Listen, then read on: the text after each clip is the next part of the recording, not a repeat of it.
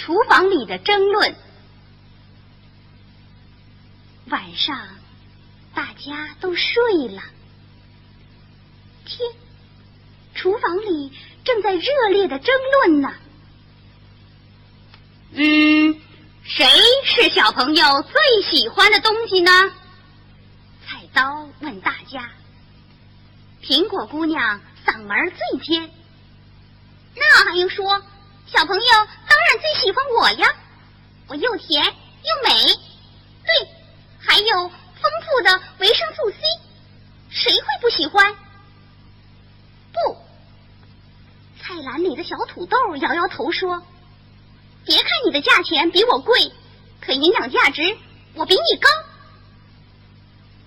这话说的黄馒头笑咧了嘴，哈哈，土豆弟弟说的对，一个人光靠土豆能活下去，要是光吃苹果呀，人就会病倒。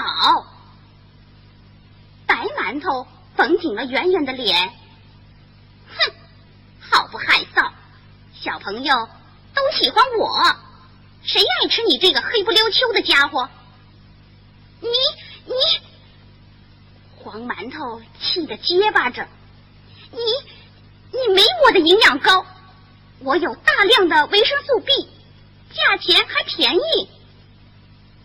哎，别吵了，别吵了！排骨先生插了嘴，瞧瞧你们满嘴的营养营养，还有谁？比我营养更好的呢？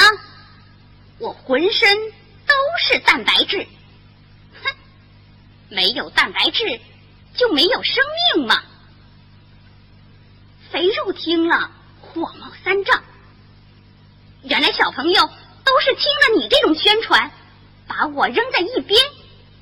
其实他们都不知道，脂肪是身体里最好的煤炭，能产生的热量。最多了，嘿，大家排队买我，谁愿意买你呀？排骨先生不认输，狠狠的顶了肥肉一句。青菜妹妹见大家争得面红耳赤，就来劝道：“大家都讲的有理，个人有个人的优点。”说着。他就撩起了碧绿的长裙。就拿我来说吧，小朋友不吃些素菜就会……他难为情的说不下去了。说呀，就会怎么样呢？心急的苹果姑娘问道。就会拉不出屎。